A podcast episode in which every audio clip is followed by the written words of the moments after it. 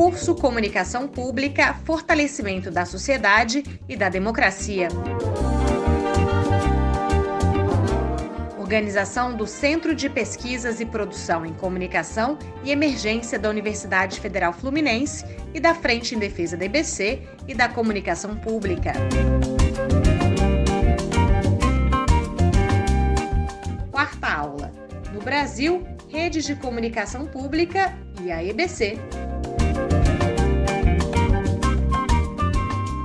Bom dia, vamos começar aqui a quarta aula do curso de Comunicação Pública, que está sendo promovido aqui em parceria com a Emerge, com a Universidade Federal Fluminense, professor Adilson Cabral, que está nos acolhendo nessa discussão, num momento bastante crítico da comunicação pública, desse projeto de comunicação pública que nós vivenciamos. Me chamo Eliane Gonçalves, sou funcionária da EBC, então vivencio muito presentemente esse projeto de comunicação pública desde o começo, que tinha aí a pretensão de ser uma cabeça de rede que tem a pretensão ainda de estruturar uma rede pública de comunicação, apesar do, do, momento mais difícil que nós estamos vivendo, né? E é justamente sobre as redes públicas de comunicação e a EBC que a gente toca essa quarta aula aqui do curso, quarta e última aula do nosso curso de comunicação pública.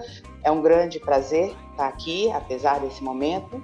Queria agradecer a todas as pessoas que vão participar aqui com a gente hoje, o Adilson Cabral que nos acolhe, a Kimi, nossa colega que organizou todo esse projeto, e as mulheres fortíssimas e belas que vão participar aqui hoje com a gente, a professora da Universidade Federal de Viçosa, a Ivonete Lopes, a presidente da ABC Pública, a Cláudia Lemos, e nossa colega também da IBC, nossa voz, a dona da rádio pública no Brasil, assim, a, a nossa representante acaba de ganhar e ser premiada com a Audálio Dantas, nossa queridíssima Mara Régia, essa mulher super forte. Então, a mesa de mulheres aqui para discutir as redes, né, nossa interconexão. Eu vou chamar agora o professor Adilson Cabral para nos, nos acolher aqui nesse debate e depois eu volto.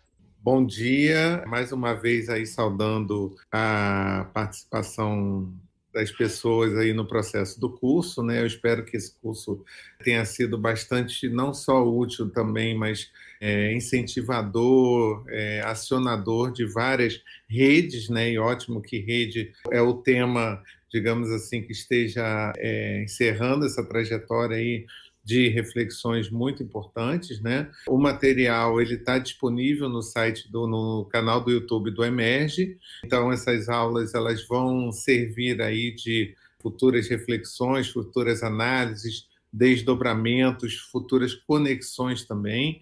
E apesar disso, né, apesar dessa mobilização, é importante lembrar que um curso é um curso, né? Por mais é, é, bem organizado, por mais bem feito, com as melhores falas possíveis, esse curso ele está no marco da compreensão da, da, não só da formulação, da compreensão da defesa da comunicação pública como princípio, né, mas também da manutenção e até mesmo do aprimoramento desse projeto que se constituiu né, na década retrasada da EBC e que tem muito a avançar. Né? O que foi feito foi pouco, mas foi muito diferente do, do de outras é, de iniciativas anteriores, né? Esse pouco ele precisa ser refinado, ele precisa ser maturado do ponto de vista é, da sua estrutura, das capacidades de conexões é, com o conjunto da sociedade, nos seus vários níveis de atuação, tanto é, no âmbito do poder público, né, em relação a municípios, estados e o, o, a própria estrutura federal, como também em relação às conexões da sociedade né, que compõem o que poderia caracterizar, o que é, é, a gente né, conseguiu estabelecer em termos desse princípio, dessa perspectiva de comunicação pública. Né? Então, ao longo desses últimos dias que a gente veio trabalhando o curso, né, já se sinalizou essa necessidade de se constituir um tecido social em torno da defesa da comunicação pública, para além dos seus funcionários, para além de pesquisadores e professores que estudam ou que atuam mais diretamente na defesa da comunicação pública. Né? A compreensão desse é, dessa mobilização, ela pode, por exemplo, acionar não apenas o que eu sugeri lá no primeiro dia, uma conferência, um circuito de conferências, né, mobilizando os municipais, os estaduais, culminando na nacional, em torno de uma temática da comunicação pública, né? mas também uma compreensão específica de pessoas nas suas localidades, nas suas, a partir de suas redes, para a compreensão de como funciona a comunicação pública em relação ao seu município, em relação ao Estado de modo geral, e que construa uma incidência também é, de mobilização de acionamento uh, na comunicação pública, tal como a gente vem compreendendo muito em torno da, da EBC, que, por sua vez, também constrói essa rede em torno dos tantos estados, municípios, né? E a gente vai ter uma mesa aqui que é excelente, né? Não apenas por por serem mulheres fortes, guerreiras, competentes e que vão é, trazer contribuições muito bacanas assim para o debate sobre o fortalecimento dessas nossas redes, né, como também trazem essa dimensão do local, a dimensão do estadual e do, e do federal, né, e na articulação também com setores diversos da sociedade que compõem, compreendem esse fortalecimento da comunicação pública, mais especificamente, que é o tema que nos é, acerca aqui, como também em relação a, ao fortalecimento da comunicação democrática como direito humano, que é a nossa luta mais geral. Então, gente, bem-vindas, né, as palestrantes, a mediadora querida, que eu devolvo, e bem-vindos também é, o povo que vai né, participar desse debate. Muito obrigado aí e que tenham um ótimo debate. Obrigada, professor Gilson. Bom, gente, nós começamos a aula de hoje com uma notícia bastante ruim. A gente tem um passo a mais, né? A EBC saiu hoje no Diário Oficial da União. Ela foi, de fato, incluída no Programa Nacional de Desestatização. Há coisa de 15 dias é, havia apenas uma recomendação do Ministério da Economia para que a EBC fosse incluída, né, saísse do Programa Nacional, do Programa de Parceria de Investimentos, para entrar no Programa de Desestatização. E agora, hoje, a gente tem esse passo a mais, uma etapa a mais que a gente avança, estamos oficialmente no Programa de Desestatização de um processo em que a gente tem, tem um espaço de antena, a gente tem nossa estrutura física, nós temos nosso terreno e temos nós, né, os, os trabalhadores da EBC. A gente tem que se organizar, é muito ruim começar isso pensando num projeto em que da EBC, que eu sempre imaginava quando falava em rede, tem várias ideias que vinham à cabeça. A minha ideia de rede de comunicação pública, de uma emissora de televisão e rádios públicas, era assim: eu sempre imaginava uma TV que pudesse juntar um super pé na rua, que era um programa lá do Ivan Moraes em Recife, em Pernambuco, e passar na, na rede da TV Brasil, com todas as outras afiliadas, que seriam todas as TVs educativas, e que pudessem fazer uma grande programação com o que há de melhor em cada TV educativa. Essa era a minha imagem, meu sonho, quando se falava em rede pública. Tinha outras imagens de rede de comunicação pública.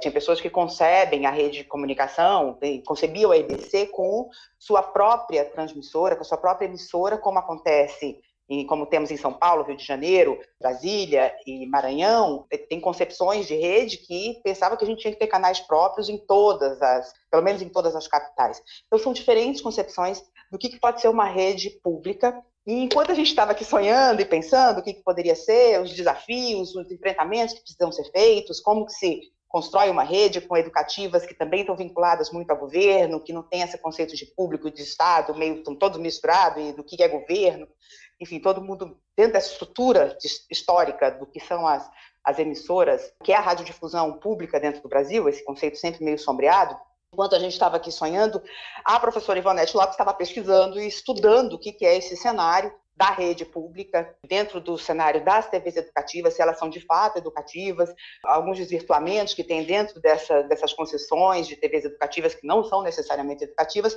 e que inviabilizam, talvez, aí, essas, esses sonhos e que são obstáculos aí para a formação dessa rede. Então, queria chamar aqui a professora Ivonete Lopes para falar um pouco, para trazer aí essa experiência, como é que é isso, professora. Bom dia, primeiro agradecer muito pelo convite, né? E também para mim é um reencontro com a tese que foi defendida há seis anos na Universidade Federal Fluminense. Né? Então, assim, o valor, a gente está discutindo o valor da televisão pública, ressaltar também o valor da universidade pública que nos possibilitam fazer essas pesquisas né, sobre o Brasil. Agradecer ao professor Adilson Cabral pelo convite, ao Jonas, e é um imenso prazer fazer parte de uma mesa formada por mulheres, né, discutindo políticas de comunicação, especificamente o caso é, da TV Brasil. Bom, eu dividi a minha fala em dois pontos, né? É, primeiro eu vou falar um pouco, aspectos mais gerais sobre redes, né? Como foram estruturadas as redes de televisão no Brasil, né? E depois eu foco mais no projeto da rede da TV Brasil, que, é, que tinha uma concepção né, de rede. Eu estou falando tinha, porque a minha pesquisa foi apresentada em 2014. Eu dei uma olhada, atualizei alguns dados em relação à rede, mas boa parte, né, não dá para atualizar a pesquisa, né, que era um projeto de rede que infelizmente não conseguiu ser colocado em prática, mas um problema como foi falado, né, que reuniu um pouco dos nossos sonhos, das nossas expectativas em relação à comunicação pública. Bom, as redes, né, nós encontramos praticamente três tipos de emissoras: as emissoras próprias operadas por, pelo próprio concessionário, né, as TVs afiliadas e as independentes. Né? Aqui no Brasil a gente tem mais esses dois tipos, né? As emissoras próprias, que são aquelas tipo a Globo no Rio, né? E tem em volta dela uma série de emissoras afiliadas. O que é operar em rede? Né? Você ter emissoras diferentes né, é, que operam de forma sincronizada. É uma execução conjunta e simultânea, praticamente, da mesma programação, da mesma linha editorial. Né? Isso é muito bom para quem é concessionário, né?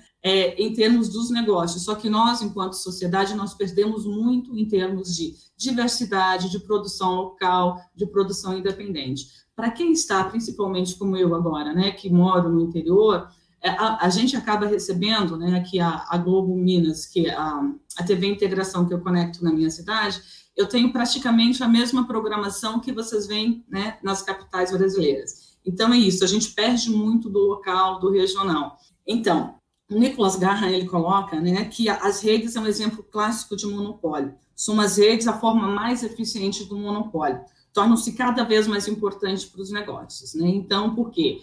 A emissora, o, é, o, concessionário de uma emissora numa grande cidade não precisa sair instalando retransmissores, gastando e investindo para chegar a ter uma cobertura nacional. Usa a estrutura das pequenas emissoras, né? Então, como eu comentei, é bom para os negócios, só que nós perdemos em forma de democracia, de conteúdo mais diverso. A afiliação em rede, né, ela acaba ela acaba burlando uma das poucas regras que nós temos em relação ao controle, à limitação das propriedades, que seriam 10 emissoras de TV em todo o território nacional, limitando 5 em VHF.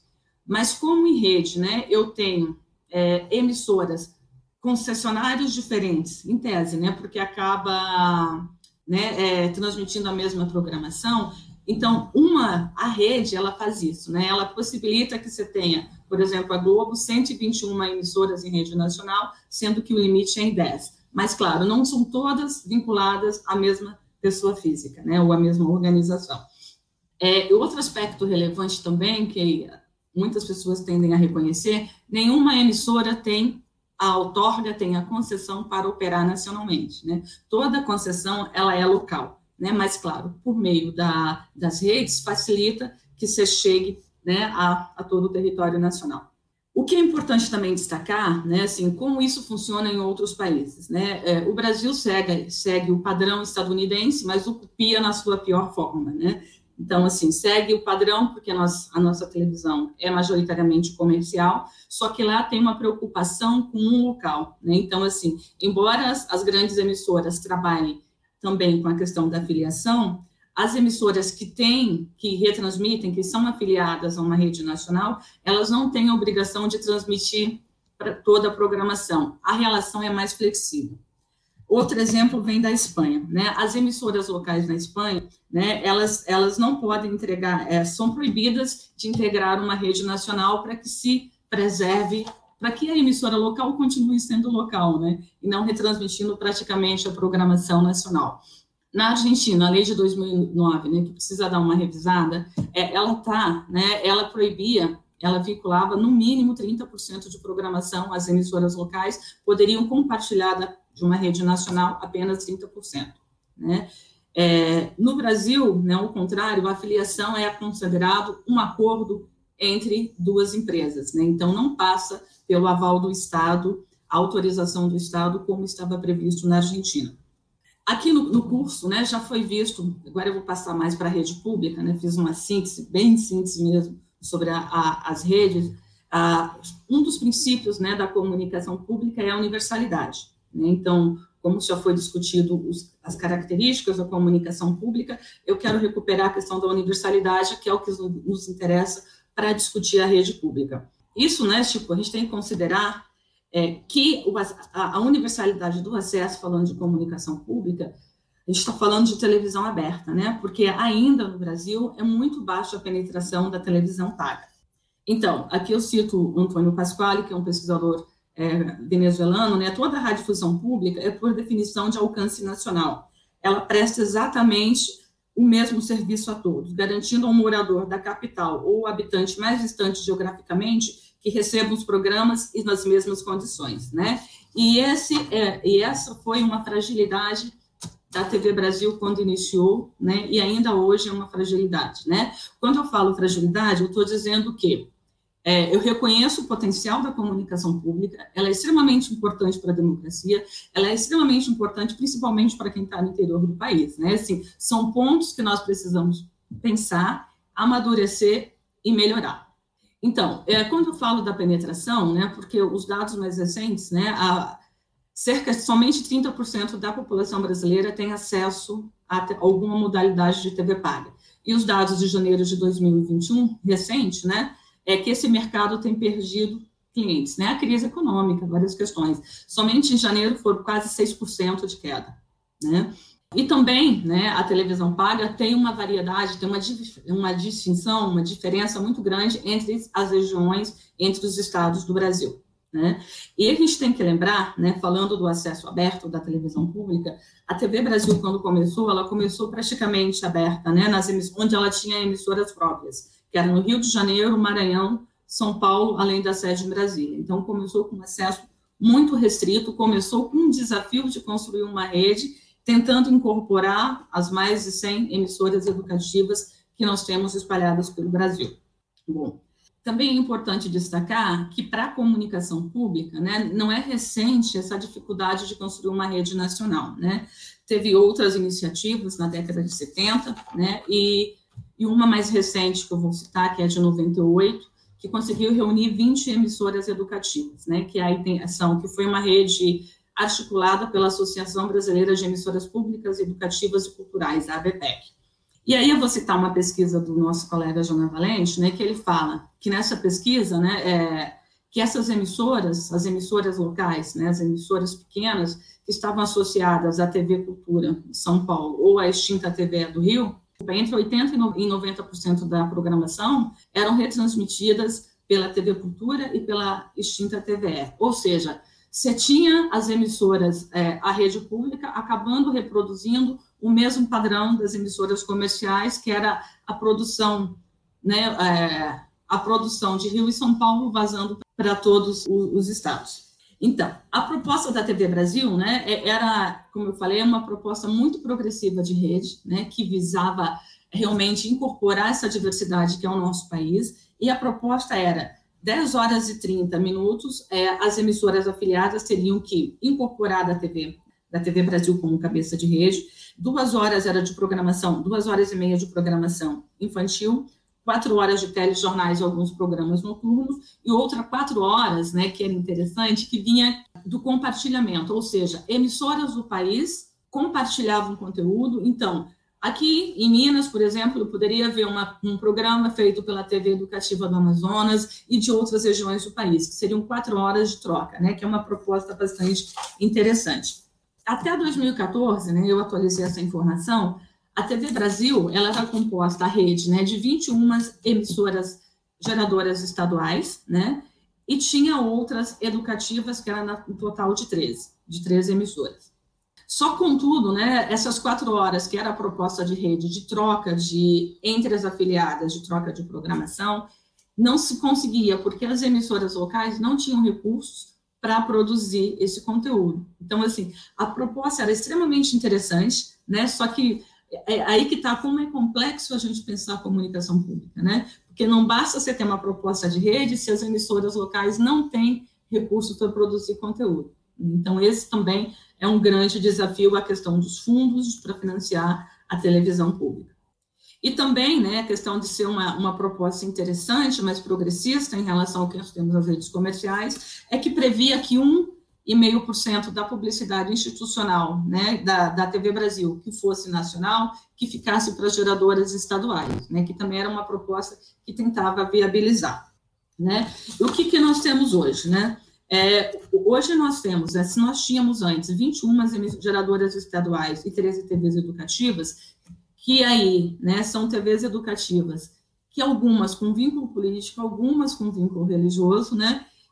E o problema também que a rede não conseguiu avançar muito, né? Porque um, uma TV né, estatal, uma TV Brasil, para ela conseguir fazer um contrato de afiliação, ela não pode fazer contrato de afiliação com empresas, né, com emissoras que tivessem débito com, com com pagamento de fundo de garantia com questões trabalhistas. Né? Ela tinha que estar completamente, completamente em dia com, a sua, com seus deveres né, legais. Então, isso também dificultava. Né? Hoje, né, a rede é formada por 13 geradoras estaduais, ou seja, houve uma redução significativa, né, de 21 para 13, e 22 emissoras educativas que estão né, no interior do país. Majoritariamente, 12 delas estão em São Paulo. Então, só algumas questões para a gente pensar, né? Sim, havia um projeto bastante interessante de rede, né, que não conseguiu. Né? Primeiro que a TV Brasil foi pensada sem pensar né, na extensão dela pelo Brasil, sem pensar né, pela, pela, por meio da televisão aberta, né, o que dificultou. Tinha um problema. A minha pesquisa eu fiz com as emissoras educativas da região sul, né, que tinham 28, 28 emissoras educativas na época, e somente quatro delas eram afiliadas à TV Brasil. E a pergunta, por que, que você não se afilia? Havia uma resistência, como muitas dessas emissoras eram vinculadas a grupos religiosos ou né, a grupos políticos, havia uma resistência de afiliação à TV Brasil pelo vínculo ao PT. Né? Então, assim, lamentavelmente isso ocorria. Né? A outra que também impedia, né, é a questão da legalidade, né, para fazer o contrato com o Estado, e não havia mais sinal disponível para a TV Brasil criar a sua própria, a sua própria estrutura. Né? Então, assim, em Santa na região sul, é, ou melhor, no Brasil havia, havia na época quase 140 emissoras de TV educativas e somente 25% delas, né, é, 25% delas eram afiliadas à TV Brasil. Então, essas são questões que precisam ser pensadas, amadurecidas, né, para se criar uma rede que chegue a todos os lugares, né? Então, o que eu quero, embora se aponte, né, e existiam fragilidades, né, ainda existe fragilidade, o caminho, né, é assim, entender, conhecer os pontos fracos e investir na, na comunicação pública, porque ela é extremamente importante e ela tem tanto potencial, né, assim, porque falar, ah, é audiência mínima, os críticos, né, é, ela tem tanto potencial que nós precisamos lembrar que, que quando a presidente Dilma foi impedida pela Câmara, foi afastada, melhor dizendo, em 2016, o Brasil, pelo que as pessoas críticas falavam, né, é, é, as pessoas críticas não, pelo que um grupo falava, é assim, o Brasil tem tanto problema, é, e cinco dias depois, quem assumiu o governo, que foi o Temer, foi mexer justamente com a, com a EBC, né, diluiu o conselho curador, exonerou o presidente, né, e por que isso, né, porque as pessoas, né, provavelmente esses grupos, têm medo do potencial da comunicação pública. É isso, obrigada, desculpa se eu passei um pouquinho do meu tempo. Super esclarecedora, Ivonete. Acho que você traz aí questões que pegam, que a gente sente na pele aqui, nós que estamos aqui dentro do TBC, sentimos na pele essa questão, o desafio da universalidade, o desafio da equidade, é engraçado porque são temas que estão muito, que aparecem muito na discussão, por exemplo, sobre saúde pública agora. A gente na pandemia são, são temas que a gente discute muito quando está falando de SUS, né? Então, estruturas públicas que a gente vê que são assuntos que a gente precisa tocar. Então, universalidade, equidade e os desafios aí sobre a discussão de financiamento, como que a, o financiamento é importante para a manutenção da própria ABC, mas como que seria fundamental também para a estruturação dessa rede pública e como essa essa empresa, esse projeto poderia ter fomentado também esse conceito de comunicação pública nas emissoras educativas que a gente tem aí nos estados, né? E qual que é esse desafio? Então, você traz isso, então fica muito claro que a discussão que se coloca aí do que, que é o papel da comunicação pública precisa ser discutido para, inclusive, poder fomentar essa comunicação pública, para a gente poder aí ter, de fato, compreender o que, que significa um fundo de financiamento, como que uma emissora nacional pode ajudar a fortalecer e criar autonomia dentro das emissoras estaduais, né? Como que a gente tem que construir também esse, essa diferenciação entre governo, estado, pública, comunidade, enfim, são todos você traz aí essa discussão, essa sua análise traz aí os desafios que a gente tem e que passam por essa por essa reflexão mesmo do que, que é público.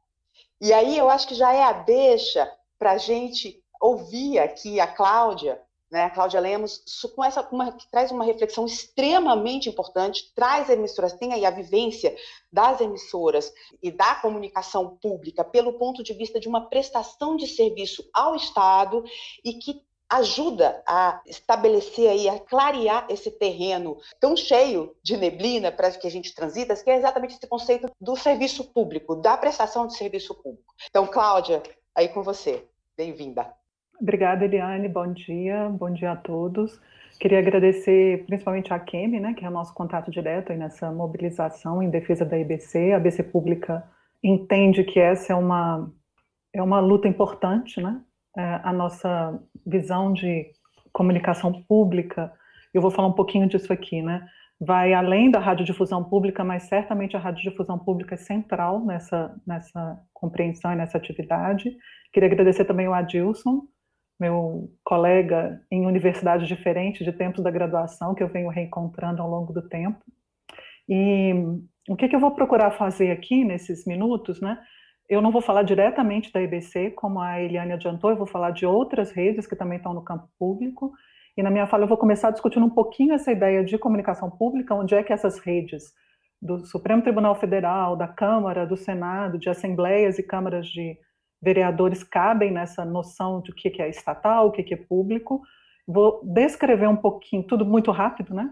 A formação dessas redes, né, desde a Lei do Cabo, em 1995, e vou tentar terminar falando como a Ivonete, que me antecedeu, das perspectivas que a gente está vendo para essa discussão, recuperando um pouco o que a gente discutiu nesse curso excelente nesses dias, esperamos estar à altura aqui de completar. Eu acompanhei as aulas dos últimos dias também. Para dizer um pouco de comunicação pública, eu queria é, pedir licença para lembrar a querida Beth Brandão, que morreu essa semana por causa da Covid-19, né? mais uma das perdas que a gente sofreu. A Beth Brandão era professora aqui em Brasília e foi uma das pioneiras na, no, nessa virada do século XX para o XXI em trazer o conceito de comunicação pública na maneira como a gente vem compreendendo nesses anos. Né? Em 95, mesmo ano da Lei do Cabo, a Beth traduziu um texto do Pierre Zemmour, que é um autor francês que trabalha com esse conceito de comunicação pública, e ela foi uma das pessoas que trouxeram para a prática aqui no Brasil e para a discussão nas universidades essa ideia. É, e o que, é exatamente essa ideia de comunicação pública que vicejou, e a nossa associação é uma associação, principalmente uma associação profissional, né, que reúne pessoas que trabalham com, ABC, com comunicação pública em governo, entende né, como uma distinção em relação à comunicação de governo e à comunicação que se fazia antes, antes da Constituição de 1988. Então, o marco dessa compreensão de comunicação pública no Brasil é a ideia de 88 de você fazer uma comunicação é, dentro do Estado, mas com a sociedade, em que você está no espaço público discutindo e negociando interesses que são diversos, num ambiente de democracia. Então, a a, a ideia de comunicação pública no Brasil, ela vicejou no pós-1988 junto com a democracia. Né? Então, são visões diretamente relacionadas.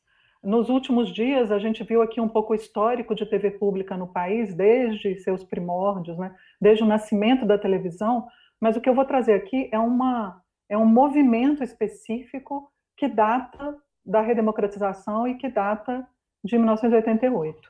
É, as redes de TV do Legislativo e a TV do Judiciário, elas surgiram é, no ambiente da, da discussão do, da Lei do Cabo em 1995.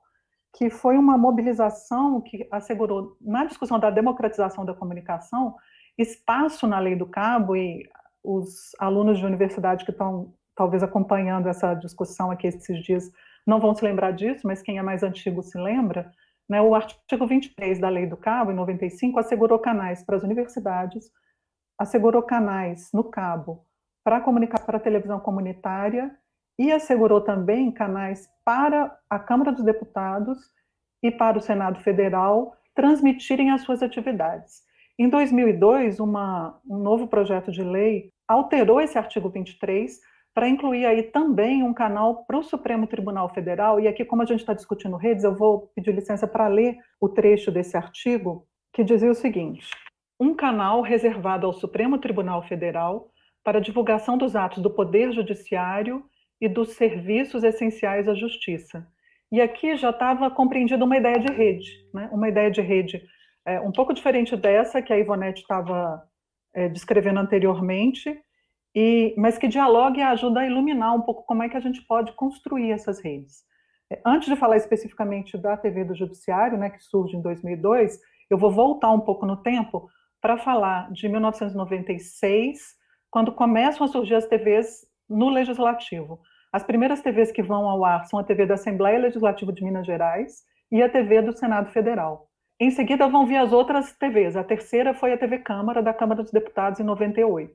É, essas TVs do Legislativo, elas vão fazer uma, vão constituir uma rede legislativa de rádio e televisão a partir de, a partir de 2012, quando a possibilidade que a TV digital trouxe, né, e aí também tem um ponto muito importante que a tecnologia, eu queria explorar isso um pouco melhor adiante, a tecnologia permitiu não só a TV digital aberta, como permitiu a multiprogramação. E aí vem se formando uma rede muito específica que está hoje em todos os estados do Brasil, que é essa rede legislativa. Como é que ela funciona? Ela funciona com o compartilhamento de, de geradores de programação em que você tem é, no mesmo no mesmo quatro canais compartilhando, né, aquele um canal para o Supremo, um, desculpa, um canal para o Senado Federal, um canal para a Câmara dos Deputados, um canal para a Assembleia Legislativa e um canal para a Câmara dos Vereadores. É, esses quatro canais compartilhando a transmissão, eles geraram uma rede muito extensa no Brasil de hoje. Eu vou dar um pouco desses números aqui para vocês terem ideia de como esse desafio foi enfrentado. Então, essa rede de 2012, né, baseada na multiprogramação, e não só na multiprogramação, como também no financiamento compartilhado, ela tem hoje 60 canais de televisão e 15 emissoras de rádio. Se a gente está falando nos números da TV Brasil, esses números começam a ficar bastante grandes.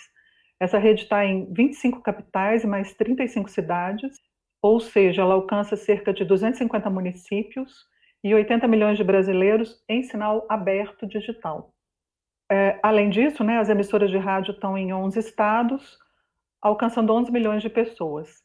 É, em processo de implantação, a gente tem canais em 111 cidades de TV e de rádio em 151 cidades, e mais 308 pedidos de rádio e 365 pedidos de televisão em análise no Ministério das Comunicações.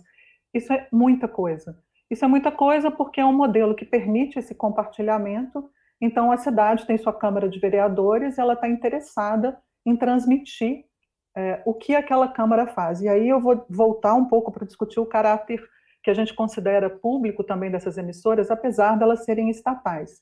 O que, que eu estou querendo dizer com isso? Desde o início, essas emissoras surgiram, como a emissora do Supremo depois, né, baseadas na ideia de que o princípio da publicidade que estava inscrito na Constituição deveria ser ampliado para usar os meios tecnológicos disponíveis. Ou seja, se está inscrito que o cidadão tem direito de assistir o que está sendo discutido no plenário da Câmara dos Deputados, ou no plenário do Senado, ou no plenário do Supremo Tribunal Federal, ele deveria ter acesso não só estando presente em Brasília, mas podendo ligar a sua televisão. É, na época da criação desses canais, a TV a cabo, que como a Ivonete disse, era muito restrita. Né? Na época em que a TV Justiça foi ao ar, em 2002, eu me lembro bem que eram 3 milhões de assinantes de cabo no Brasil, era um número muito pequeno. Depois ele cresceu e agora já começou a cair de novo é, em função da crise econômica, mas também em função das mudanças tecnológicas, né? E dos hábitos de consumo que vão se modificando com o tempo. É, então, o que, que era o princípio disso? Eram canais criados, e está escrito na lei de 95, em primeiro lugar, para transmitir as sessões do plenário, e em segundo lugar, para transmitir aquelas outras atividades das casas legislativas. Essa compreensão é, de prestar um serviço público, de acesso ao debate, tem tudo a ver com a compreensão de comunicação pública que vem sendo cultivada ao longo desses anos. Né? O que é essa visão de comunicação pública? A comunicação pública é aquela em que, ainda que o Estado esteja, é pública porque tem uma preocupação pública, ainda que esteja sendo praticada pelo Estado. E o que seria essa, esse papel de comunicação pública?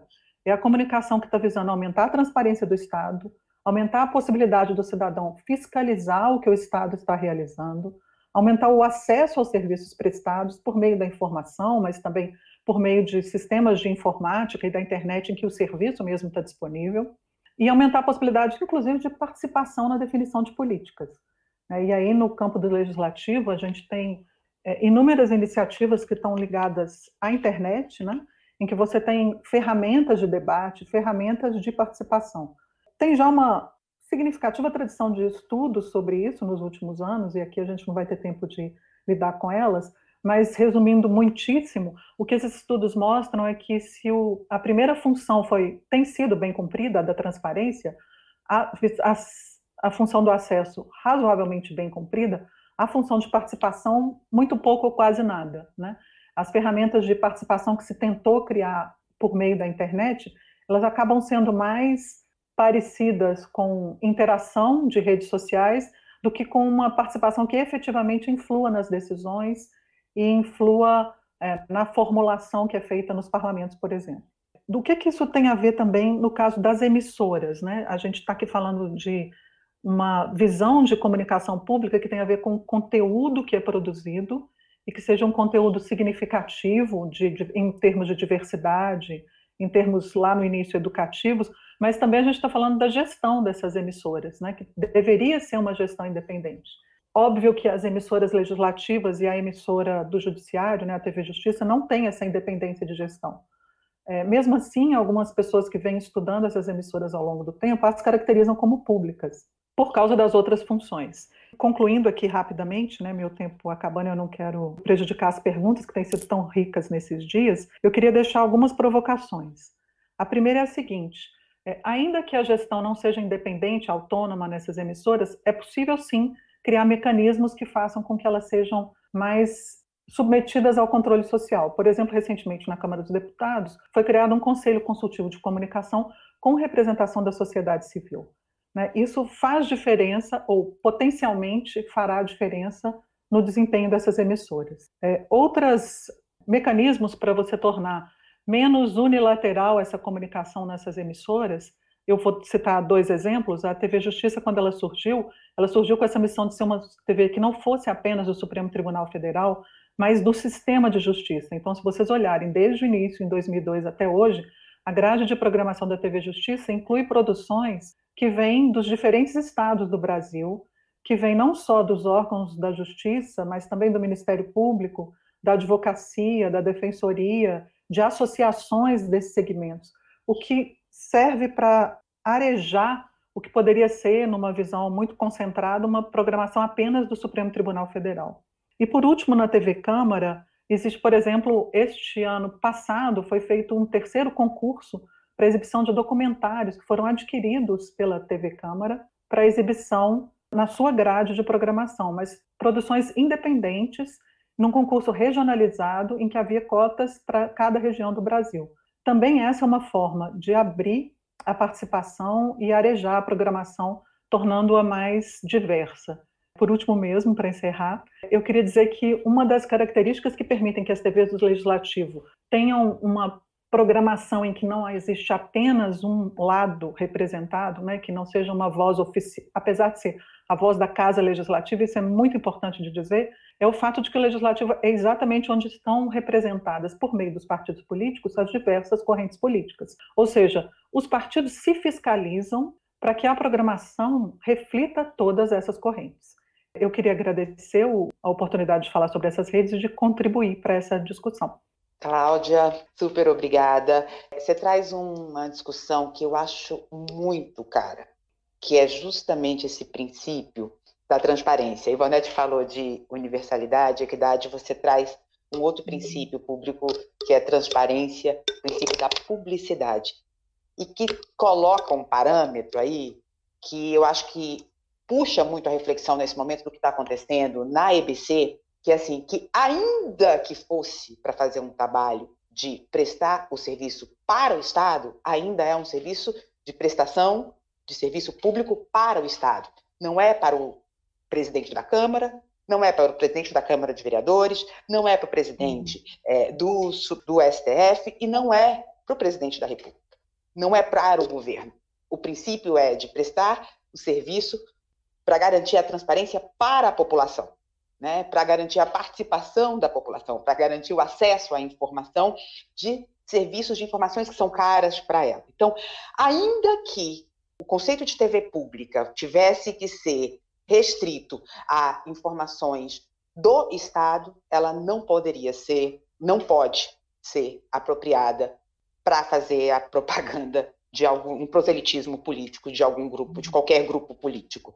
Infelizmente, vários relatórios, vários levantamentos, várias pesquisas têm mostrado que não é isso que está acontecendo nesse caso específico aqui, com esse pedacinho da, de toda essa rede que forma a comunicação pública com a EBC. Mas tem pessoas que resistem, né? Tem aí a indignação, a coragem, a esperança. Abro aí com esses substantivos femininos, a indignação, a coragem, a esperança, que foi é o título do prêmio Adalio Dantas, que a Maria Regia acabou de receber esse troféu por seus 40 anos aí com Viva Maria dentro da EBC, muito antes dela ser EBC, dentro dessa estrutura de comunicação pública, na radiodifusão, criando, conectando, fazendo pontes aí com uma população que costuma ser completamente, que é, é completamente abandonada pela comunicação comercial, e a Mara, durante 40 anos, com Viva Maria, fazendo aí as Carolinas de Jesus, que não tem jeito de falar de Audálio Dantas, né, Mara, sem pensar em Maria Carolina de Jesus, e a Mara sempre trazendo as Marias e fazendo essas pontes com as suas mulheres. E, enfim, acho que Mara traz aí essa conexão das redes na vida prática, né? de fazer essa ponte, de estabelecer, ter capilaridade no que há de mais marcante para a comunicação pública, que é falar com quem, né? que é levar informação para quem não tem tanta informação assim, para quem está ali meio esquecidinho. Mara? Uhul!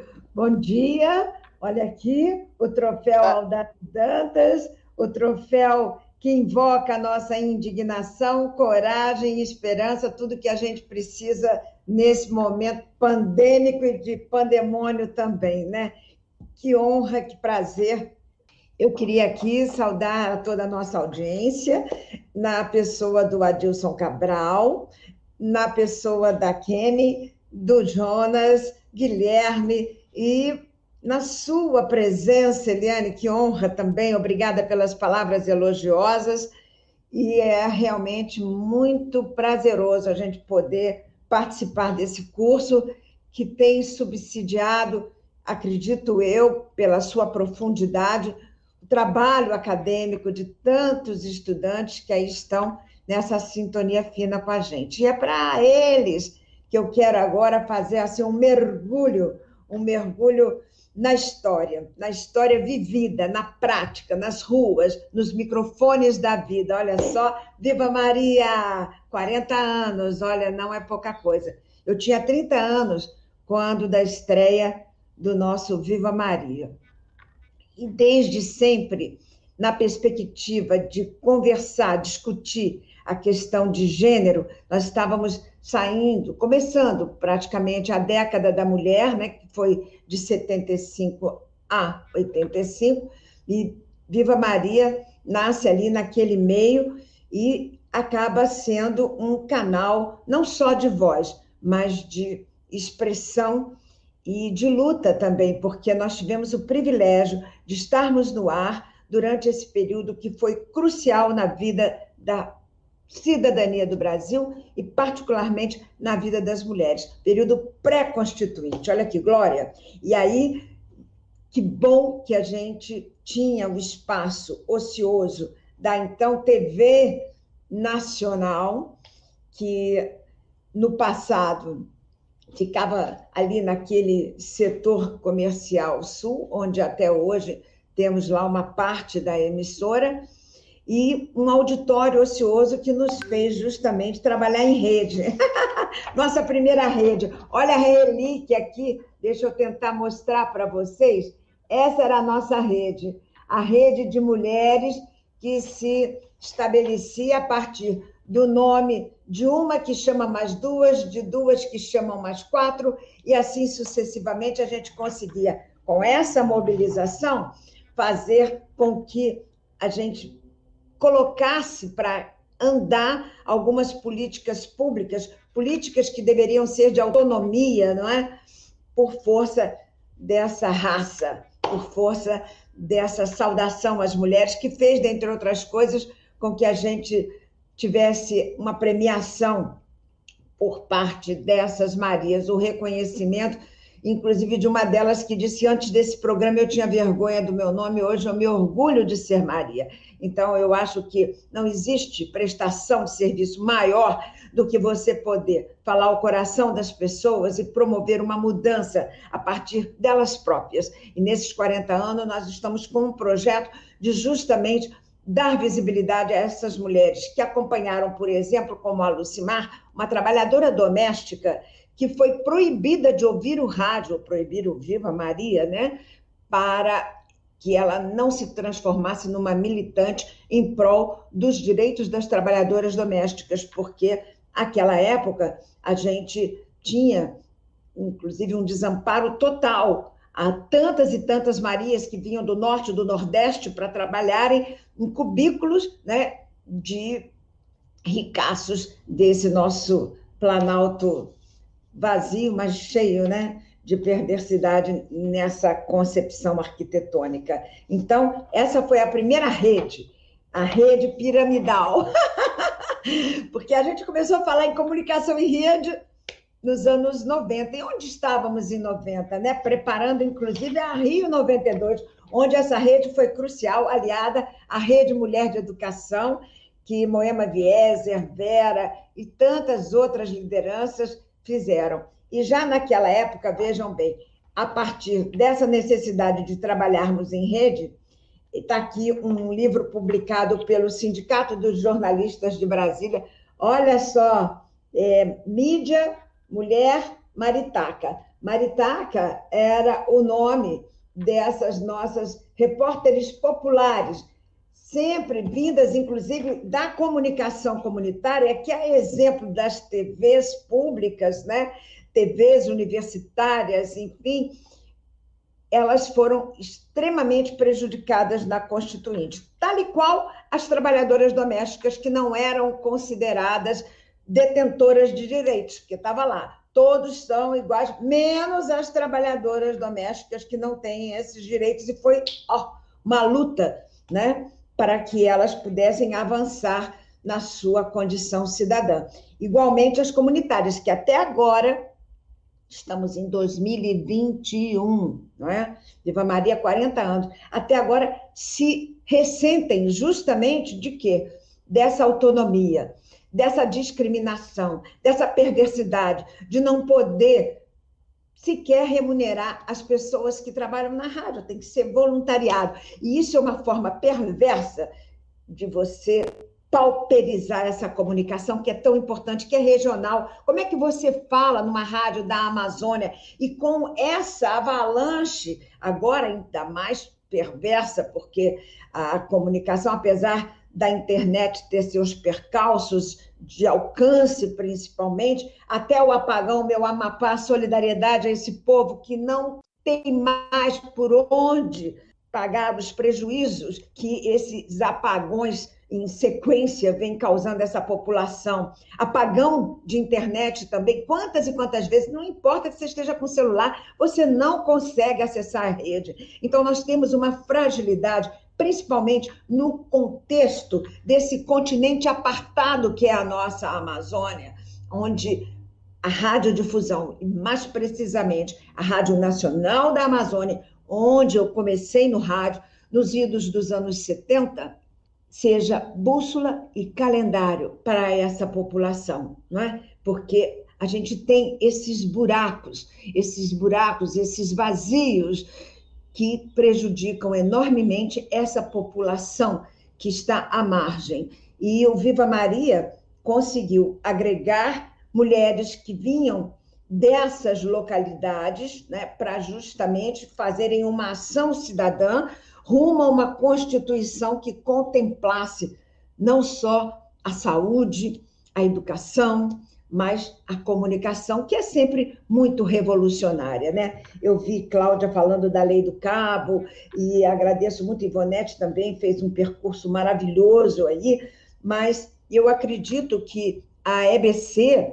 também precisa ganhar seus espaços de visibilidade com relação ao trabalho valoroso da Rádio Nacional da Amazônia, principalmente, que tem que dar voz às quebradoras de coco babaçu, a essas maritacas, seringueiras, castanheiras, mulheres seringais, enfim.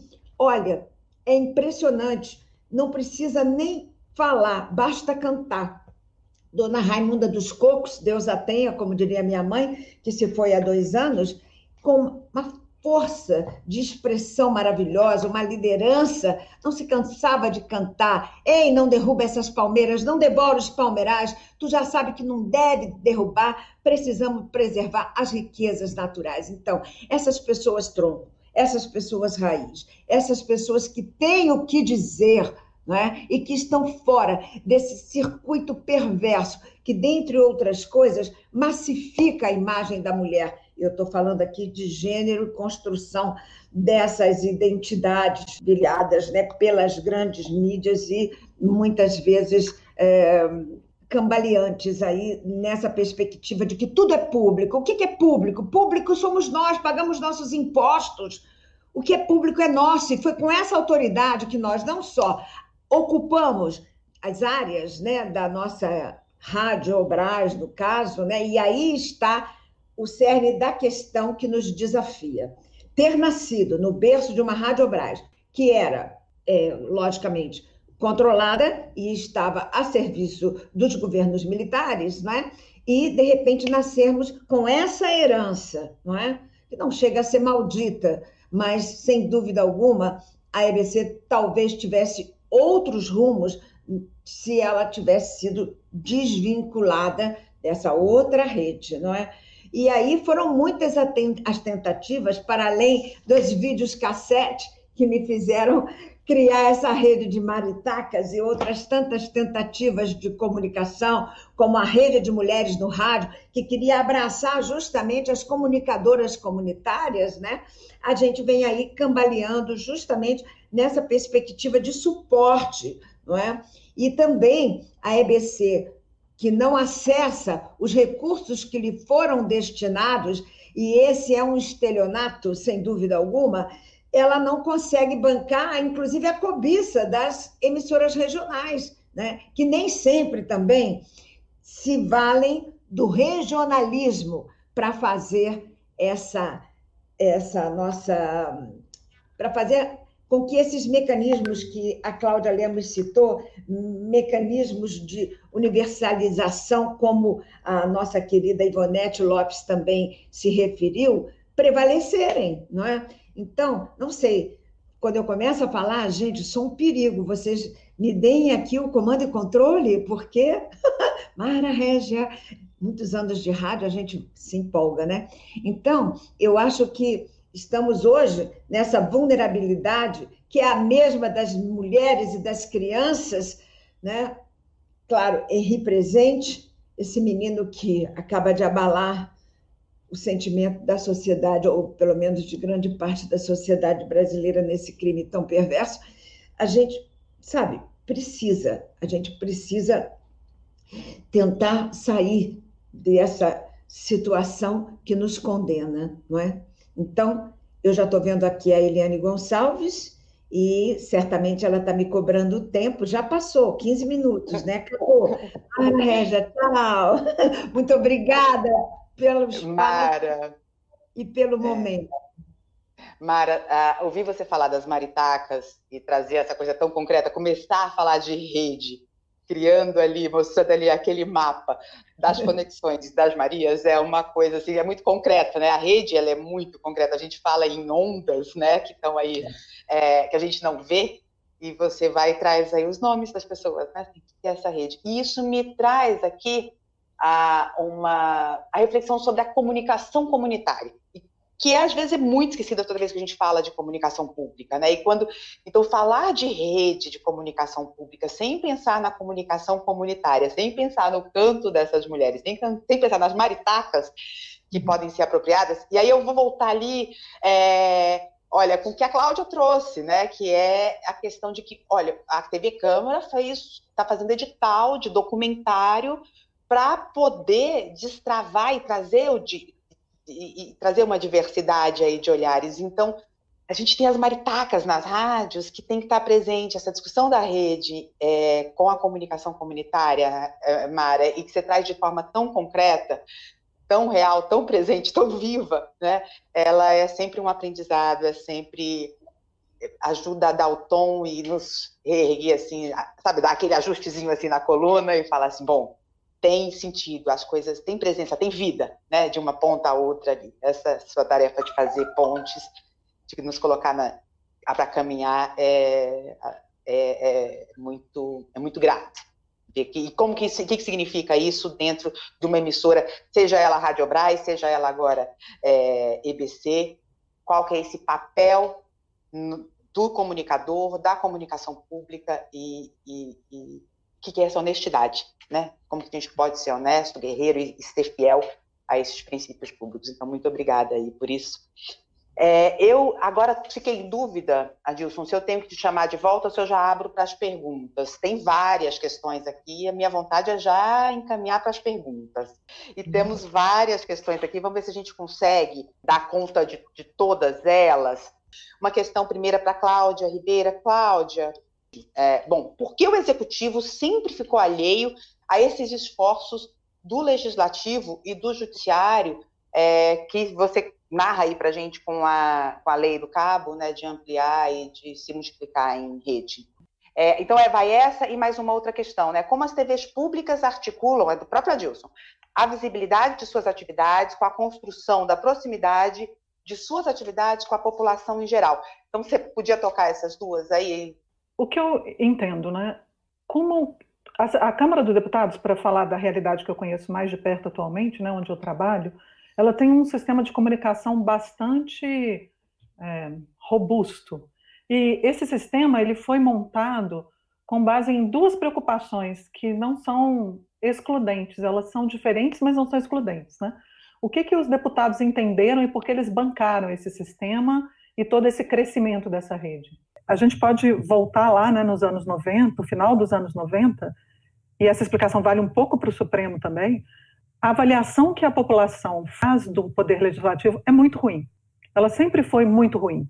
Ainda que a avaliação de deputados individualmente, ou senadores, ou vereadores, seja positiva, é, nos últimos anos todos, nas últimas décadas, a visão sobre o poder legislativo é uma visão crítica, né, que a população tem.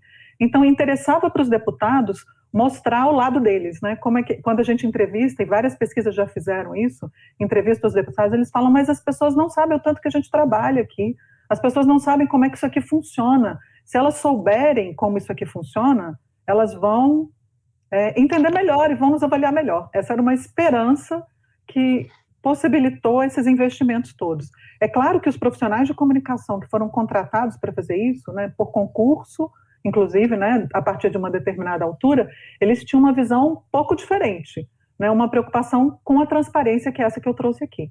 Então, você veja que é, alguns pesquisadores, eu gosto muito de um, do artigo da Edna Miola e do Jamil Marx, que é de 2017, está lá nos anais do, da Compolítica de 2017, eles falam num viés é, estratégico de preocupação com a imagem e num viés democrático de preocupação com a transparência, convivendo na comunicação pública é, efetivada pelo Estado. E eu acho que foi a convivência dessas duas dimensões, eu gosto de falar em dimensões, que permitiu esse investimento todo que o legislativo fez para ter essa rede desse tamanho. Né? Tinha um interesse e uma crença de que mostrar os plenários, mostrar as comissões, mostrar os parlamentares trabalhando melhoraria a imagem das instituições. Isso por um lado. E eu acho que é isso que fez essas redes se formarem. Porque gastou investimento, né? gastou comprar transmissor, gastou montar uma rede. Então, foi essa crença e essa combinação de interesses que permitiu, e tem outras perguntas que tratam disso, e aí entra a tecnologia, né? permitiu a multiprogramação, ou seja, uma combinação do interesse da Câmara de Vereadores com a Assembleia, com a Câmara dos Deputados e o Senado aqui. Então, você tinha uma conjunção de interesses estratégicos, no sentido de imagem, mas também públicos, no sentido de informar e de ampliar a transparência. Eu não sei se isso responde à pergunta. Mas eu acho que mais para frente, quando você falar da pergunta da Eula, a gente vai ter que discutir a tecnologia atual, internet. Sim. Vamos então para a Ivonete. O Alexandre Lins pergunta o seguinte: temos experiências exitosas de rede no Brasil que superam o uso político de emissoras pelos governos locais ou a concepção privatista em âmbito federal? Essa questão do Alexandre Lins, e tem também a Manu Amaral, aqui que está com a gente, que faz a, a, outra pergunta que acho que vai nessa mesma linha, pensando na comunicação pública em rede, também em outras TVs públicas. Como podemos pensar numa relação entre as TVs estaduais com a TV Brasil que fortaleça a comunicação pública no Brasil? Bom, vamos lá. Obrigada pelas questões. Alexandre, exemplo de rede, né? Eu não conheço é, que tenha uma boa atuação de uma rede pública. A gente sabe, né? Os percalços que passam a TV Cultura de São Paulo, que já foi uma rede melhor, mais democrática, né? Então é bastante complicada a situação também. O que eu acho que nós temos de bom exemplo são bons exemplos individuais, né? Por exemplo, a TVT, né? Que é a TV é, vinculada ao Sindicato dos Metalúrgicos do Grande ABC, né? Uma TV que no momento da crise, do golpe, né, que, que mostrou de que lado estava e fomentou um debate que eu acho que tem sido bastante relevante. Né? Então, eu acho que esse é um bom exemplo né, que a gente tem de televisão pública. A, a outra questão sobre a, a, as emissoras estaduais, é o que eu penso, né? E uma das, das conclusões que eu cheguei na tese, né, e uma das críticas, foi porque a gente teve a criação de uma emissora pública que tinha a proposta de ter abrangência nacional, que foi uma medida específica, uma medida extremamente importante, mas uma medida específica do governo federal, né? E a questão é que nós precisamos pensar a comunicação de uma forma conjunta, né? Assim, para que servem as TVs educativas? É correto grupos políticos, grupos religiosos serem concessionários? Acho que a gente tem, né? A, a Confecom apontou para isso e a gente caminhou um pouco nessa direção, né? De se pensar a regulamentação das emissoras comerciais, das emissoras públicas, né, para poder estruturar isso, para poder estruturar isso melhor. É, a, a, o outro detalhe, né, é isso, né, de como se constrói uma rede com esse quadro que está aí. Então, eu acho que nós deveríamos fazer um amplo debate social para pensar essa distribuição para poder, de fato, né, começar a construir uma rede pública que tenha capilaridade em todo o país.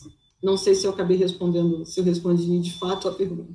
Acho que responde, assim, acho que responde. E queria fazer uma, uma, colocar agora uma outra pergunta, fazer uma provocação, porque eu uhum. acho que continua nesse tema aí colocado, proposto pelo Alexandre e pela Manu Ivonete, mas eu queria ampliar, fazer uhum. vocês duas agora de volta, tanto a Cláudia quanto a Ivonete, para responder a pergunta do nosso colega aqui do ABC e também ex-conselheiro aqui no Conselho Curador, o Guilherme Strozzi, que volta lá, e também estou colocando aqui porque também passa pela, pela discussão que foi muito presente aqui dentro da EBC. É, a implementação de um canal de TV da TV Brasil em cada capital auxiliaria na formação de uma rede, no fortalecimento da rede, e como impedir que isso seja visto como competição pelas emissoras estaduais. Por que eu estou chamando as duas? Porque teve esse movimento das, das TVs uhum. legislativas e do judiciário, que a Cláudia já colocou aqui, e tem, ao mesmo tempo, essa discussão sobre as parcerias da, da, das educativas. Então, eu acho que essa é uma pergunta que, de repente, vocês duas podiam fazer uma dobradinha.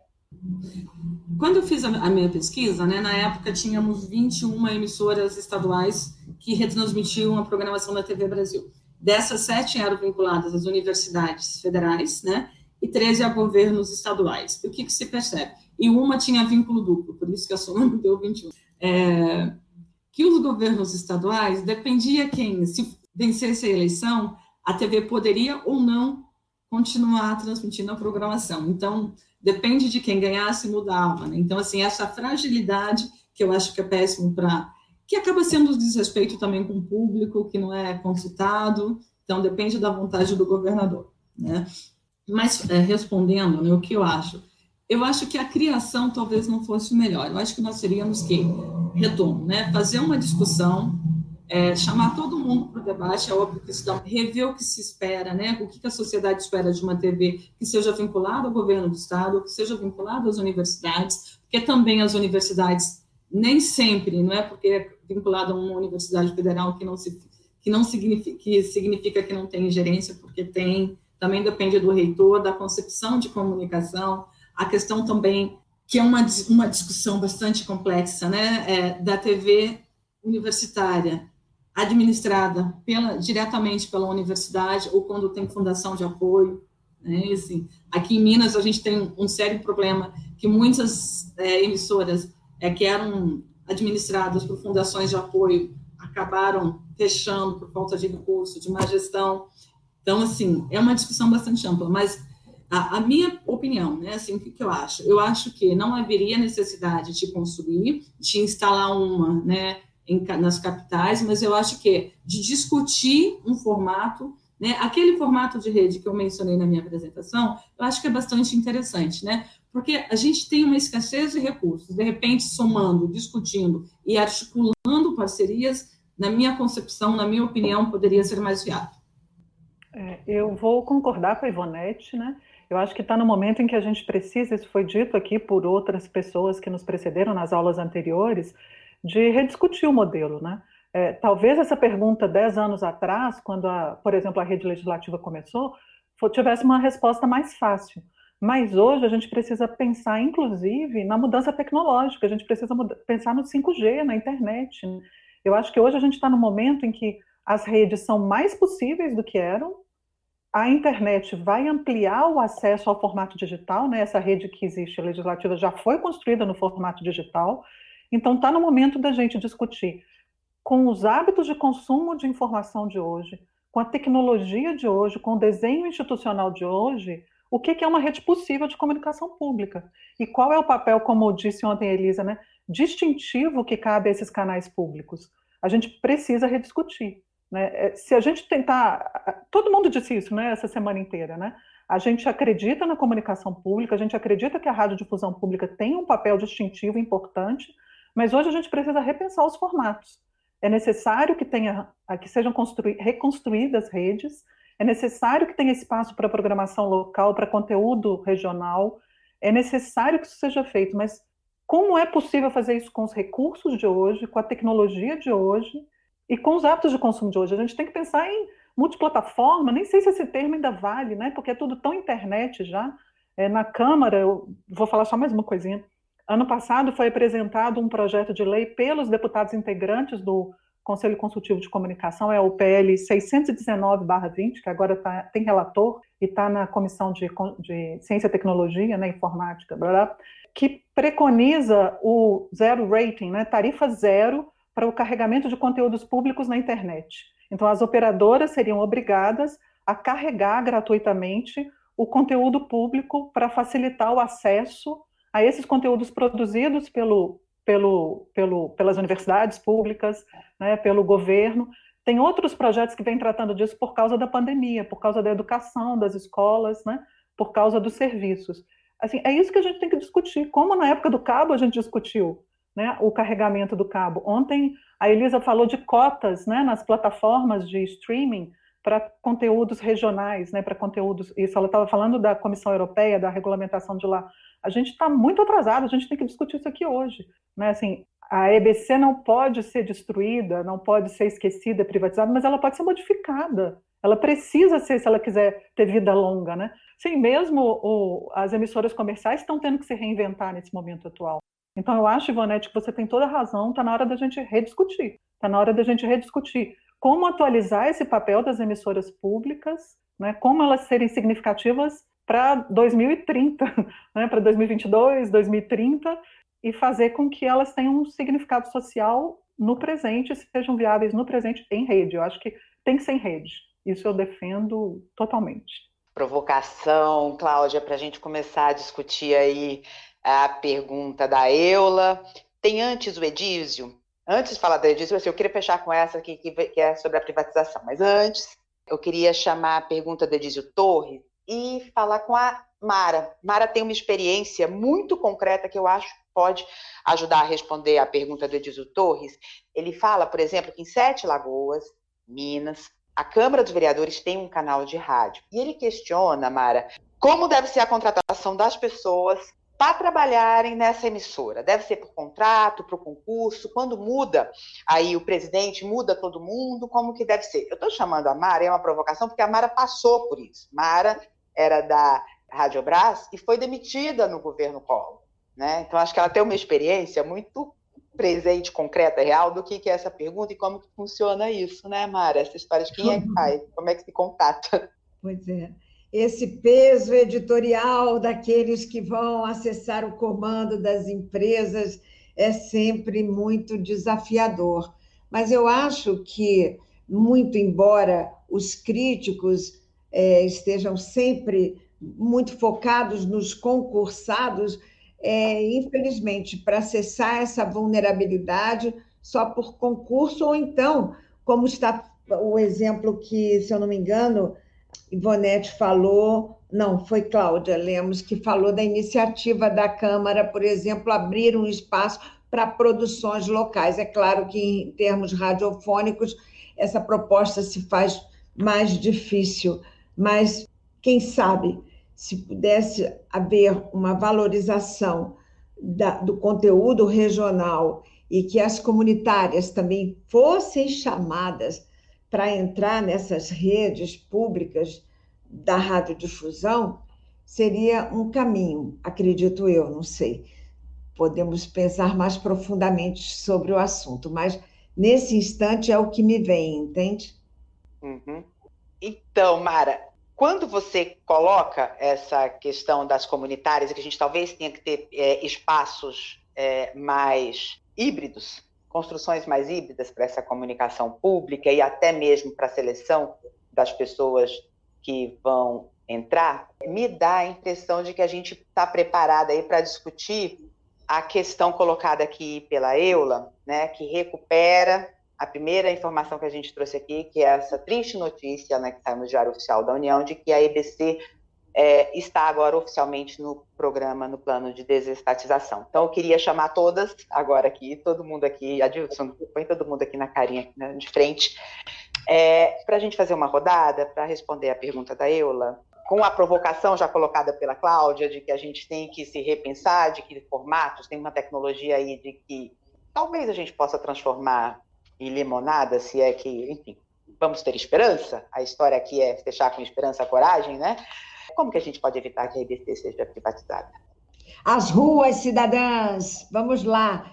Eu acredito que nada é mais forte do que essa nossa determinação, essa nossa coragem tão bem representada na figura, na pessoa de Audálio, que foi um andarilho e que muito lutou, não só na Câmara, mas como jornalista à frente do sindicato. Tudo passa por esse fortalecimento das cabeças pensantes, das pessoas que fazem acontecer e que não se alienam de uma questão tão grave como essa, que é a ameaça que paira sobre a EBC. Acho que tudo isso faz parte de uma publicidade equivocada, que sempre nomeou a TV Brasil, por exemplo, como a TV do Lula, que sempre esvaziou de valor a comunicação pública. Então, é preciso e é urgente fazer iniciativas como essa que vocês aí estão né, patrocinando nesse momento, chamando a reflexão, mostrando que a gente, claro, no caminho, tudo isso é muito novo, meu Deus, toda essa legislação nasceu.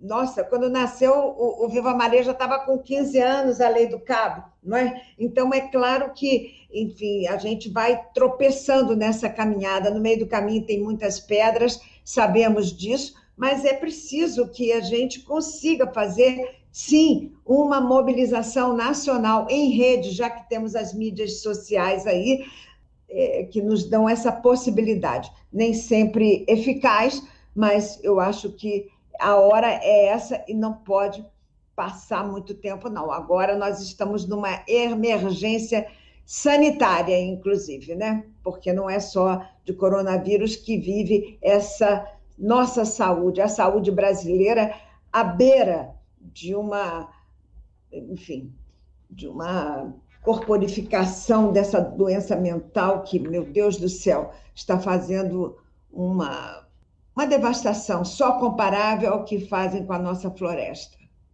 Pandemia e pandemônio, como você tem falado, tem usado muito, né, Mara?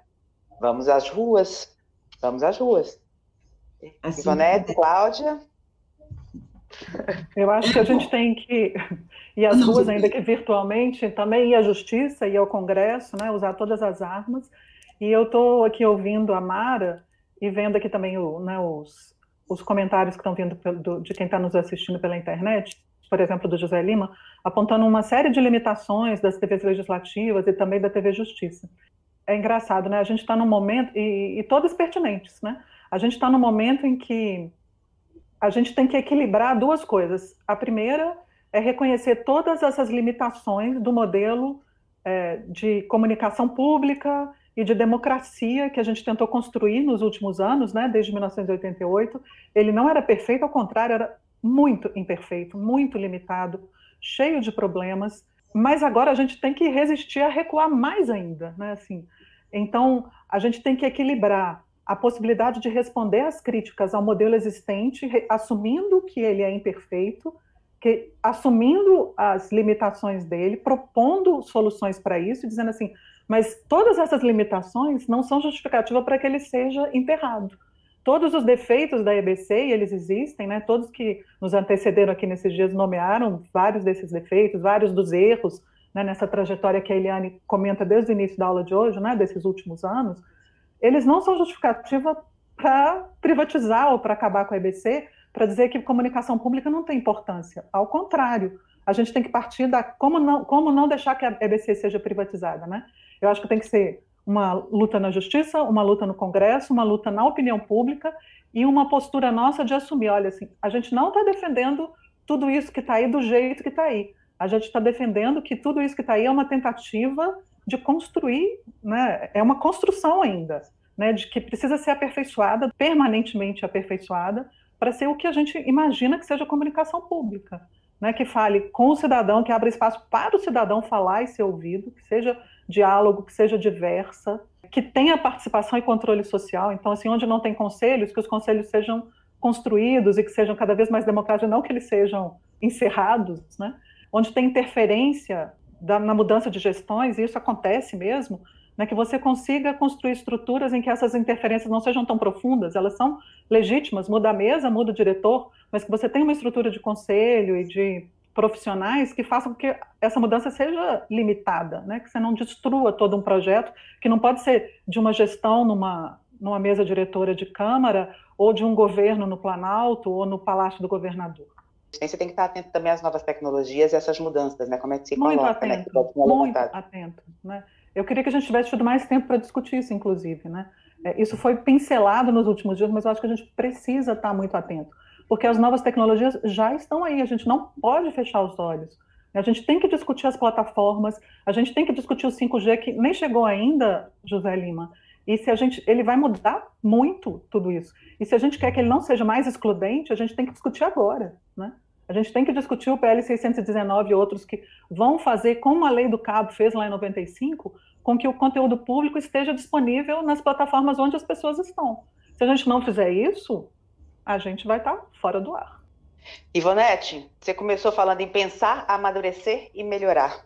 Com você a palavra. É. Não, eu concordo com, com a fala dos colegas, da Mária e da Cláudia, né? Eu acho que é isso, a gente tem que usar todas as formas, ia falar armas, mas essa é uma palavra que estou riscando do vocabulário, todas as estratégias possíveis, considerando é, o contexto pandêmico, né, a pressão nos, nos políticos, sejam de, nem que seja já começar com um vereador, com vínculo com, com outro, com deputado, com senador, né, tentar construir essa rede. E o que eu acho interessante que esse momento tem trazido, né, eu acho que é aí junto com as fragilidades que já foram apontadas da EBC, mas que estamos juntos de repensar essa questão. Concordo plenamente com a Cláudia que pensar essas novas esse novo consumo, e como estou numa universidade que tem uma base que tem cercada de rural, né, a gente tem que pensar, enquanto a gente fala em 5G, tem cidades, alunos que assistem aula com 2G, 3G, né, que pega só uma operadora, né, enfim, tem lugar que pega uma, outro lugar que pega outra. Então, assim, é muito complexo a gente pensar, a gente está falando em 5G, a pessoa mal consegue acessar, tem que ir no ponto mais alto para assistir a aula, né? Então, é, é, bem, é bem difícil a gente pensar esse cenário. E outro, né, a gente tem que fazer também uma autocrítica, na qual eu também me incluo a mim mesma, né, assim, da gente pensar a comunicação pública, muitos dos alunos de jornalismo, de curso de comunicação, não sabem o que é EBC, né? Então, assim, óbvio que tem uma ala que, é, que prefere se manter alienado, mas também de a gente ter a disciplina, não é todo curso, como a, Jus, a professora Jus falou, que tem uma disciplina de política de comunicação, que nós temos que incorporar, seja numa disciplina específica, seja em outras disciplinas, discutir a relevância da comunicação pública, né? E ampliar esse debate, que ele não fique só na academia. Eu acho que essa aula, né, essa proposta, essa iniciativa né, liderada pelo professor Adilson e outras pessoas, pelo Jonas, né, serve para isso, para a gente ampliar esse debate. A gente vai perguntar do cidadão comum se ele conhece a EBC, né? Assim, dos nossos alunos isso já é difícil, né? Mas eu acho que a gente tem que ampliar esse debate, popularizar e aí, como concordo completamente com a Mara, a relevância das emissoras comunitárias, né? Porque esse debate é um debate que interessa a toda a sociedade, né? Quantos produtos da TV Brasil, das emissoras de rádio, não são que a discussão é mais contextualizada, né, que tem uma outra abordagem, o quanto isso é importante, principalmente para as pessoas que têm menos recursos e menos acesso. Né? Então, eu acho que a discussão que começa de ampliar esse debate, acho que a gente tem que incorporar isso né, para o resto das nossas vidas e para o resto da vida da EBC, que espero que continue pública. É, Ivonete, me lembrei agora do professor Murilo Ramos falando que essa briga da comunicação pública é antiga, ela precede a discussão sobre a Constituinte e, e a gente tem que resistir, continuar, enfim, é isso. A gente não pode cansar, tem, tem incansável, temos que seguir em frente, seja qual for a tecnologia, e pensando em toda essa diversidade, né? Assim, falar em rede é de fato pensar na diversidade, na amplitude, na continentalidade desse país, é, nas parcerias que a gente pode construir, que a gente precisa construir para se efetivar enquanto comunicação pública e não a comunicação de um governo, de um mandatário XYZ, seja TV Lula, TV Dilma, TV Temer e agora, assim, para a gente não ser mais, né, não ter que passar por isso de ser a TV Bolsonaro. Então, acho que é isso, é com, é isso, é com parceria, com construção aí de conexões, é, é buscando as maritacas, é buscando esses princípios, o princípio do público, da prestação de serviço, é, buscando as universidades, buscando fazer, construir aí essas redes, e acho que a hora, mais do que nunca, de fortalecermos aí nossos caminhos. Eu queria agradecer muito essa possibilidade de encontrar vocês todas, é, de aprender com vocês e de fazer essas reflexões. Queria chamar o professor Adilson aqui para poder amarrar, encerrar aí o curso. Professor Adilson, muito obrigada aí pela possibilidade, pelo convite a Kemi, queridíssima, nossa sempre conselheira, conselho curador, ainda que caçado, mas sempre presente. Muito obrigada por ter organizado isso. É com vocês. Joia. Eu vou só saudar a, todas as palestrantes, também a audiência, agradecer pela presença, participação no curso. Mais uma vez, ressaltar que os cursos, todos os vídeos de cada aula, eles vão ficar no canal do YouTube do Emerge e que, claro, assim como também as queridas é, é, convidadas ressaltaram, esse debate precisa continuar, né, não só em relação ao que foi discutido aqui, como também aos refinamentos em relação não só à condução dessa política específica né, do desenho da EBC e da comunicação pública, mas também as tecnologias que virão e como que elas se articulam com o local, com o regional e com estaduais e, e com municipais, né? Mas eu vou é, me retirar daqui porque hoje foram um painel é, querido de mulheres. Eu vou porque a gente só tem o limite de participação de seis é, é, carinhas, seis câmeras em relação à tela do stream. E eu vou chamar a Manu Amaral, que também ficou no suporte aí, para que vocês possam fazer uma saudação final. Venha, Manu, venha. Obrigada, gente. Eu queria falar rapidamente desse artigo, né? Ele está em inglês, é dessa entidade internacional, né? Que chama Public Media Alliance, que tem nos apoiado também nesse suporte, nessa luta. E esse artigo especificamente, eles estão aderindo bastante, assim, dando visibilidade a essa luta do Fica EBC, inclusive os cards que foram divulgados essa semana sobre mentiras, né, fake news, sobre a EBC, principalmente essa questão do financiamento, eles colocaram lá nesse artigo. Então é, é muito interessante, a gente está também com um apoio internacional, uma visibilidade internacional para essa causa, né? Lembrando que esse nosso curso aqui, ele foi pensado assim meio que rapidamente, mas, nossa, eu estou super feliz com o resultado. Deu muito, muito certo. Conseguimos, assim, nomes importantíssimos para falar aqui com a gente. Cada um com a sua área de pesquisa, sua área de atuação.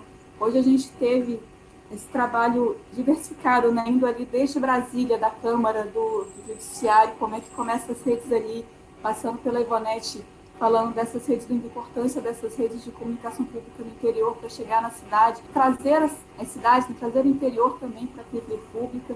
E esse trabalho da Mara Rede, a gente não tem nem o que falar né, disso. Essa rede ali concreta, com as mulheres ali, as maritacas, nossa, muito bom esse nome, né? As maritacas ali do, da rede do Viva Maria, nossa, é muito impressionante. Então é isso, né? Lembrando dessa, dessa mobilização do FIC EBC que, que surgiu aí com essa notícia de, da inclusão da IBC no PND, por acaso hoje, o último dia de curso, foi concretizada, né, essa inclusão, infelizmente, então temos aí um longo caminho de luta pela frente e eu eu estou realmente muito feliz com o resultado desse curso, que ele, ele conseguiu trazer assim, visões bem amplas, bem diversificadas e cumpriu o propósito, né, de quando a gente propôs esse curso, não só eu, mas foi uma ideia da Isabela Vieira, também colega do EBC, da Comissão de Empregados, somos todos integrantes da frente em defesa da, da EBC e da comunicação pública, né, a Cláudia tem veio dando esse suporte para a gente, ouvidoria cidadã, são várias ações que a gente tem feito em defesa da EBC, em defesa de uma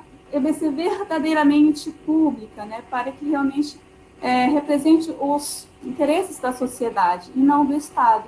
Então, é isso, ficamos ah, na mobilização, né, lembrando que todos os vídeos das aulas continuam disponíveis no canal do Emerge, na página da Ouvidoria Cidadã também, que a gente falou, acho que foi anteontem, né, sobre a Ouvidoria Cidadã, é, estão sendo publicados lá notícias sobre a mobilização do EBC, é, também análises de conteúdos, né, não só críticas de conteúdos que estão sendo veiculados deturpando a lei de criação do EBC, mas também conteúdos relevantíssimos, né, que continuam sendo feitos pelo EBC. Semana passada a gente publicou um um artigo lá de análise sobre o trabalho do acervo da IBC, que é uma coisa fundamental, né, muito, muito importante, não só para a IBC, mas para o Brasil inteiro, né, uma memória viva, ganhou o título de Memória do Mundo esse acervo.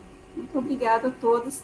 Eu vim com essa camisa hoje, ó, Brasileiras Corretas, que somos todas nós, para homenagear essa mesa linda, maravilhosa que a gente teve hoje para encerrar o curso assim, com chave de ouro. Muito obrigada Olha, a todos. Esqueçam, um detalhe muito importante. Da mesma forma que eu ficava lá na Amazônia capacitando as mulheres para para usarem o vídeo, o cassete, né? A fita Você colocou cassete. a fotinha aí, né? É, a gente precisa capacitar em nome dessa inclusão pretendida, né, Cláudia Lemos? Imagina 5G. Eu, para pegar celular, subo numa árvore, fico doida atrás de uma onda que possa, né, com o meu rádio, a manivela, levar a nossa voz floresta fora. Então, a gente precisa muito de capacitação. Sem essa formação, a gente não vai a lugar nenhum, porque a inclusão vai continuar e quem precisa ter voz fica mudo. É, muitos desafios. Essas são as mulheres guerreiras. Vamos fechando aqui. Um grande beijo. Parabéns. É muito bom ter essa força, essa força de mulheres. A Manu está aqui lembrando, maritacas, mulheres fortes. Vamos defender a comunicação pública. A Kemi, brigadíssima por tudo. Ivonete, Cláudia, Mara, Beijo, Manu, a Dilton que está aí nos bastidores. Muito obrigada. Tchau, gente. Adorei, adorei, adorei. Foi ótimo, foi ótimo. Muito bom. Beijo, beijo. Tchau. Realização do Emerge UF e da Frente em Defesa EBC e da Comunicação Pública dentro das mobilizações da campanha Fica EBC. Acompanhe as ações do FIC EBC no Facebook, no Twitter e no YouTube.